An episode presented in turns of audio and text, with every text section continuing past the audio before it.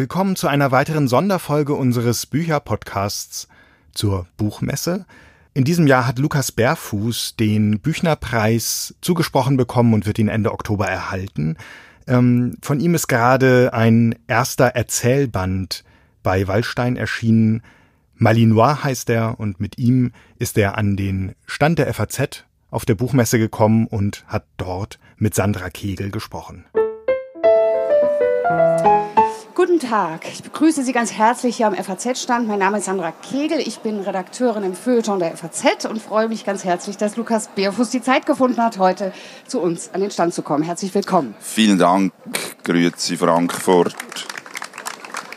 Lukas Beerfuß gehört, Sie wissen das alle, zu den meistgespielten Dramatikern äh, auf den deutschsprachigen Bühnen, vielfach auch übersetzt. Und er hat mittlerweile auch ein großes belletristisches Werk vorgelegt, Romane, Novellen, politische Essays. Als FAZ-Leser erinnern Sie sich sicherlich noch an seinen Wutausbruch vor ein paar Jahren äh, über den Zustand der Schweiz. Wir hatten das damals in der Redaktion mit der Überschrift versehen, die Schweiz ist des Wahnsinns.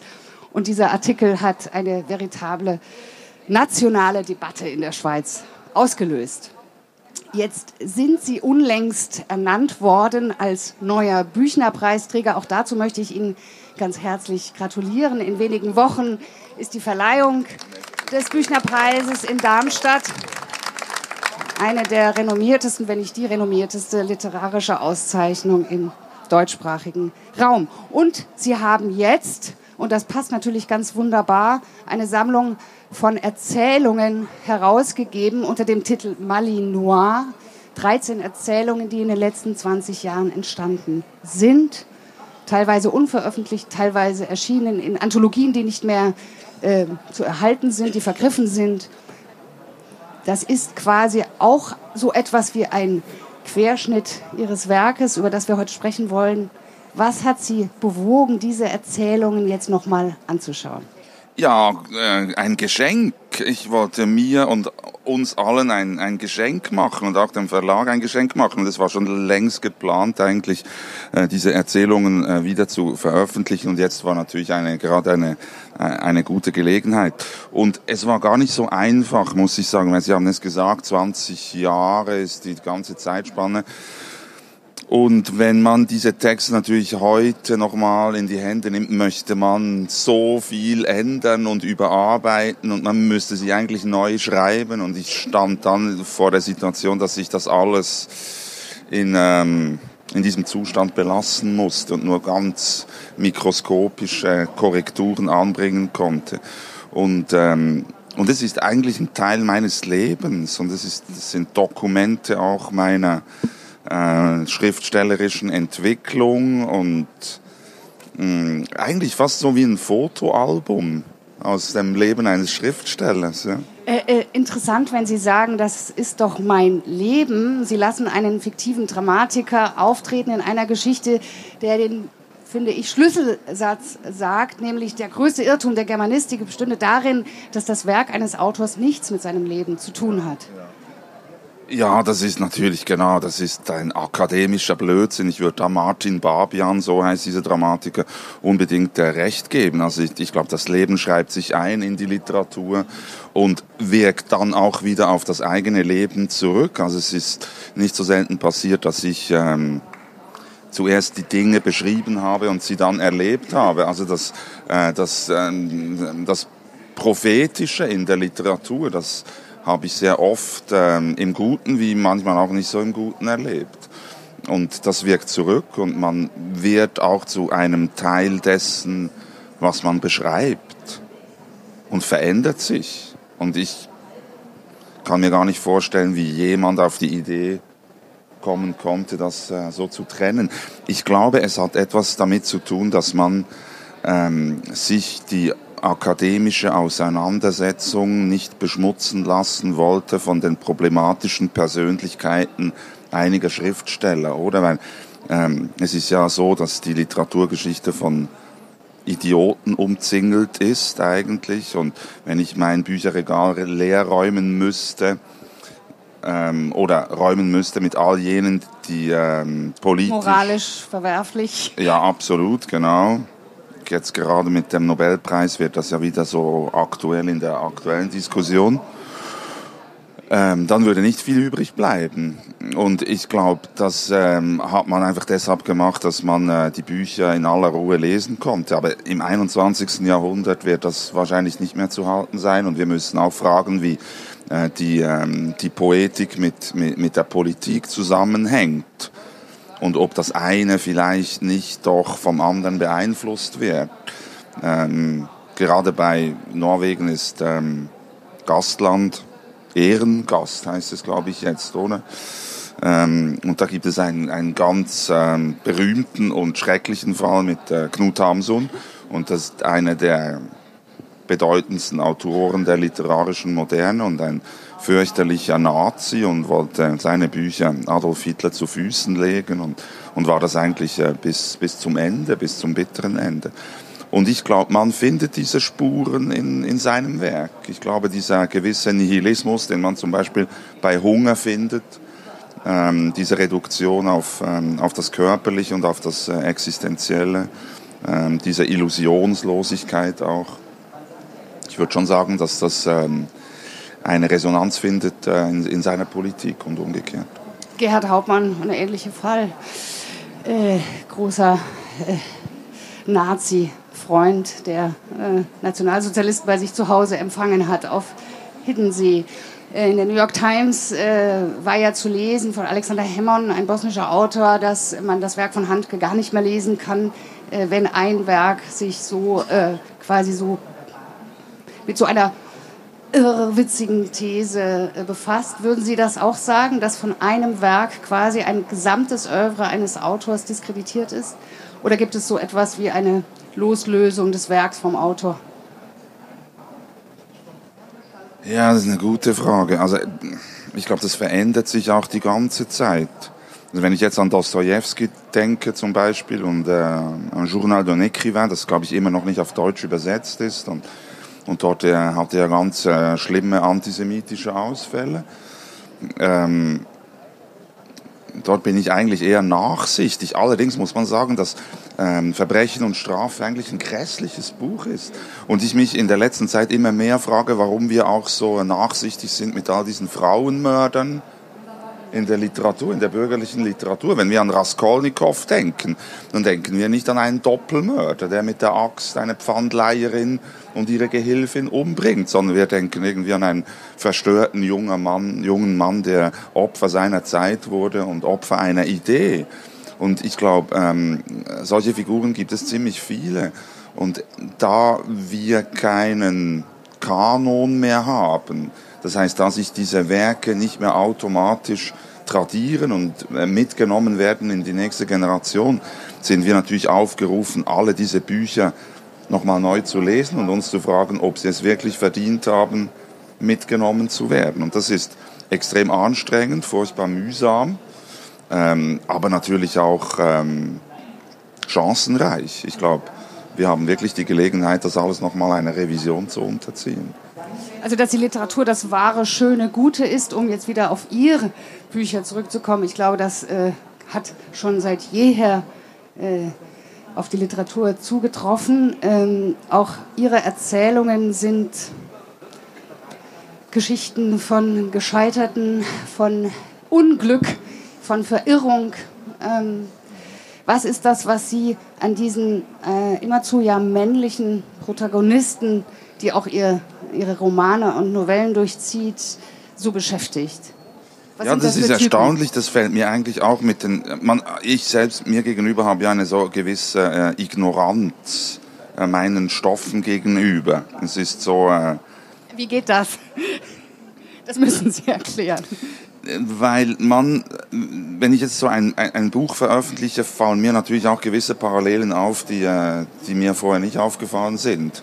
Und jetzt gerade die Auseinandersetzung mit dem westeuropäischen Mann mittleren Alters in der kapitalistischen Gesellschaft, das war nicht ein Plan. Ich habe mir vor 20 Jahren nicht gesagt, ich mache jetzt eine Serie und versuche herauszufinden, was eigentlich äh, mit diesem Exemplar so falsch läuft und was genau sein Problem ist, sondern äh, das scheint sich irgendwie verfestigt zu haben, ganz unbewusst eigentlich. Ähm, interessanterweise ist es so, dass äh, im, im dramatischen Werk jetzt in meinem äh, die Frauen äh, in der Überzahl sind. Im prosaischen sind es die Männer und äh, ich müsste wahrscheinlich äh, eine Weile auf einer Couch liegen, um, das, um herauszufinden, woran das, das genau liegt. Ich, das war das wäre irgendwie kein Plan. Jetzt haben Sie die Möglichkeit. Ja. Ist zwar keine Couch, aber das ist ja eine interessante Beobachtung. Ich weiß es nicht. Also ähm, ich äh, würde da wahrscheinlich mehr Zeit brauchen und auch eine, eine bessere Introspektion jetzt, weil äh, man hat schon eine gewisse Blindheit sich selbst gegenüber. Ich glaube, das trifft jetzt nicht nur auf Schriftsteller zu. Man sieht sich ja selten von außen und wenn dann nur im Spiegel oder durch, äh, durch das Selfie im Handy, aber sonst äh, geht man ja mit einer gewissen Blindheit sich selbst gegenüber durchs Leben. Und das trifft natürlich auch auf, die, äh, auf, der, auf den kreativen Gestus zu. Ich glaube, ähm, was äh, sicher zutrifft, ist, dass ähm, die, die Männer, so wie sie jetzt hier beschrieben sind in, in diesen Büchern, ähm, nicht mehr wirklich wissen, wo sie äh, hingehören. und, und, äh, ähm, und vielleicht, äh, ich muss sagen, ich hatte dieses Problem nie so wie meine Protagonisten. Ähm, vielleicht habe ich versucht, irgendetwas von mir fernzuhalten oder eine, ein, einen Plan dessen zu zeichnen, wo ich nicht hin wollte. Also wie, äh, wie eine Geisterbeschwörung, so möchte ich dann bitte nicht werden. Und das war ja schon bei den Toten Männern meiner ersten Novelle so. Und ähm, ich hoffe, es hat funktioniert. Es kann ja sein, dass im Dramatischen quasi über den Dialog die weibliche Perspektive leichter auch einzunehmen ist als äh, in einer Erzählung, dass es vielleicht auch an der Form liegt. Auf jeden Fall, die toten Männer haben Sie schon erwähnt, 100 Tage, handelt von einem Schweizer äh, Mann, der feststellt, dass seine ganze Lebensplanung äh, einen Völkermord, zumindest mit seinem, dem wenigen, was er dazu beitragen kann, ähm, zu verhindern, scheitert und er gar zu so etwas wie einer Mittäterschaft sich am Ende verantwortlich fühlt. Koala ist die Erzählung eines Mannes, der dem Selbstmord seines Bruders nachgeht und Hagar es, äh, äh, handelt von einem Mann, der buchstäblich verloren geht in der, in der Menge. Also diese Männer sind alle äh, das Gegenteil von äh, selbstsicheren, strahlenden Helden. Sie sind aber auch keine Männer, die gegen ihr Schicksal aufbegehren. Also diese Alternative, dieses andere Leben, das womöglich auch äh, zu leben wäre, das können sie nicht ergreifen. Warum nicht? Das stimmt, ja. Jetzt ist ähm, alles vollkommen richtig, was Sie sagen, und trotzdem äh, trifft es eigentlich meinen Schreibimpuls nicht. Äh, ich habe, ähm, mein Schreibimpuls ist häufiger sehr viel äh, kleiner und äh, aus einem aus, aus einer anderen Mechanik. Zum Beispiel, wenn ich an eine Geschichte denke, denke die jetzt da in, äh, in diesem Buch, ähm, Der Schlüssel heißt die, äh, ist die Geschichte eines Mannes, der im Garten seines Hauses einen Wagen vergräbt. Und Julia, einen italienischen genau, Wagen. Ja, genau. Und, und da bin ich ganz in der Geografie dieses Ortes. Ich sehe immer noch, und ich habe diese Geschichte wirklich vor fast 20 Jahren geschrieben, aber ich sehe immer noch das Licht und ich sehe diesen Garten und ich sehe, ähm, äh, wie er dort in diesem Mondlicht drin steht. Das heißt, ich bin äh, viel stärker in der, äh, im Wie als im Warum. Ich weiß selber nicht, warum er das tut. Ähm, und ähm, ich versuche eigentlich die Situation möglichst genau zu beschreiben. Äh, warum diese Dinge geschehen, das überlasse ich, glaube ich, lieber Ihnen, Frau Kegel. Also ein ähm, Familienvater, verheiratet, Angestellter, der diesen Wagen in seinem Garten vergräbt und dieser Akt, beziehungsweise dass er einen Schraubenschlüssel äh, sich vom Nachbarn ausleiht, ist so eine Provokation, dass dieser Nachbar das Unfassbare wagt, nämlich äh, nächtens sein Geschäft zu verrichten an dieser Stelle, wo der Wagen vergraben ist. Das ist schon auch eine Jungsgeschichte. Ja, ich glaube, es ist eine, eine Geschichte über, ähm, über das Problem der, der Sesshaftigkeit. Nämlich, oder diese beiden Männer besitzen die Grundstücke. Und die dürfen diesen ähm, Konflikt nicht so eskalieren lassen, weil ähm, sie äh, Zeit ihres Lebens Nachbarn sein werden. Und deshalb müssen sie andere Methoden finden, um, ähm, um sich eins auszuwischen eigentlich. Und deshalb ist das für mich ähm, sicher auch eine, eine, eine Geschichte de, des bürgerlichen Einfamilienhauses. Ja das ja sehr strukturgebend ist, äh, nicht nur in der Schweiz, ich glaube auch in Deutschland. Das Eigenheim eigentlich, oder? Grässlich. In Ihrem Nachwort erwähnen Sie äh, eine Erzählung, die hier nur noch in drei Szenen vorkommt und eigentlich äh, wollten Sie oder hatten Sie, wenn ich das richtig verstanden habe, hatten Sie schon einen Roman verfasst und ein großes Gesellschaftspanorama und dann haben Sie begonnen zu streichen und streichen und streichen und am Ende sind diese drei Szenen genau. über den Tim genau. Genau, es sind dann irgendwie, ich weiß Eine gar nicht. Eine feine Nase. Genau, fünf Seiten sind geblieben im Buch. Ähm, aber das ist halt so. Also, ich glaube, äh, Kürzen äh, ist ein, ein Gebot der Höflichkeit, weil warum sollte man äh, den Leserinnen äh, Text zumuten, den man einfach nicht braucht? Und, und auch wenn das schmerzt, ähm, aber das ist ja ganz einerlei. Also mein Schmerz jetzt des Schriftstellers ist ja, ist ja Wurst, spielt gar keine Rolle. Der Schmerz der Leserin ist entscheidend. Und da ich gesehen habe, dass man das alles gar nicht braucht, reduziere ich dann halt wirklich auf das absolut Notwendige. Und das sind dann diese drei Szenen. Ja. Hm. Wenn Sie Stoffe erkennen, dass, dass Sie gerne darüber schreiben möchten, wie entscheiden Sie oder gibt es überhaupt die Entscheidung, das ist etwas für die Bühne, das ist etwas für einen Roman, das ist eine Novelle? Oder schreiben Sie und durch diesen Prozess des Überarbeitens, von dem Sie eben gesprochen haben, ist dann am Ende die Form da, die dann in diesem Fall nur noch fünf Seiten und drei Szenen ausmachen? Ähm, ich muss mich nie entscheiden. Irgendetwas entscheidet das für mich. Und manchmal äh, entscheidet es sich auch äh, falsch. Also manchmal ist es so, dass ich irgendetwas schreibe und dann muss ich es äh, wegschmeißen, weil ich die falsche Form gewählt habe. Aber es hat nichts zu tun mit, äh, mit dem Stoff, das weiß ich. Es hat etwas zu tun mit, äh, mit dem Adressaten. Und im Theater gibt es ähm, keine Intimität wirklich. Alles muss eine gewisse Distanz haben, damit es auch zu hinterst in der Reihe überhaupt noch verstanden wird. Und, und dieses äh, zärtliche Geflüster, was man auch machen kann, das wird dann halt einfach nicht verstanden.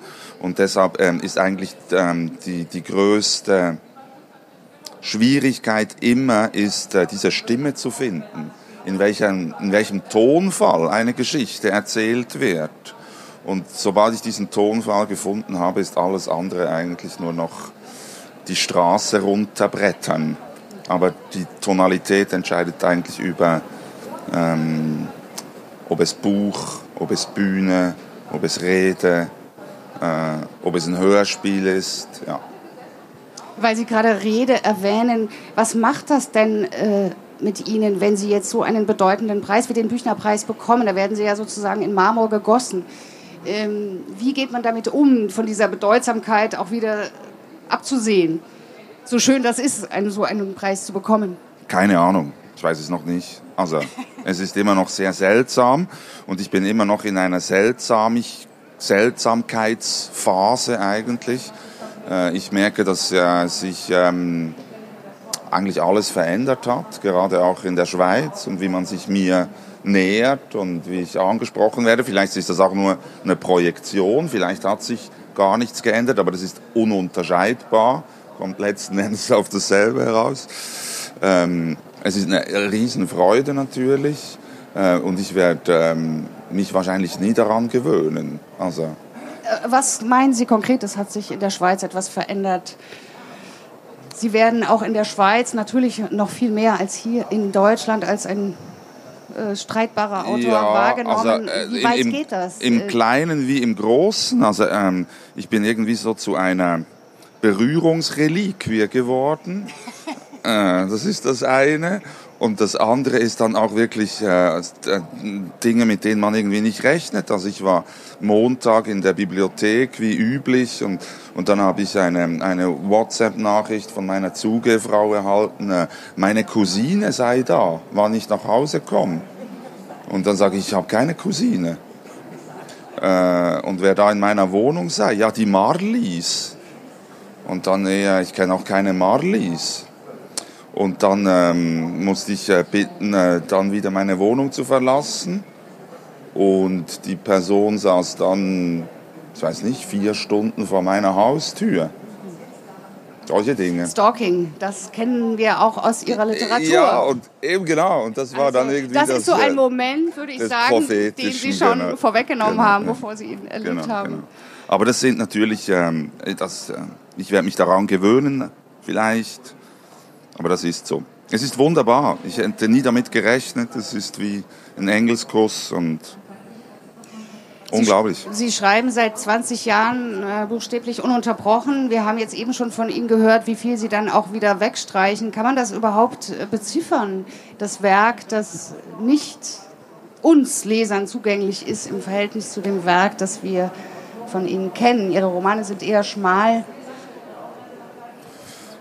äh, ich weiß nicht genau. 1 zu 30 oder so, würde ich sagen. Ja. Vielleicht. Also, ja, 1, 1 zu 30, ja. Scheint mir so ungefähr Dimension, die Dimension. Wenn man eine gute Phase hat, ist es manchmal vielleicht 1 zu 10. Und wenn man eine schlechte Phase hat, ist es 1 zu 50. Aber ja. Sehr interessant. Lukas Berfuß, herzlichen Dank, dass Sie gekommen sind. Lesen Sie, Sie wissen, es ist hoch 30, äh, was wir hier zu lesen bekommen. Lukas Berfuß, noch eine schöne Messe. Merci vielmals, vielen Merci. Dank. Danke, danke, danke.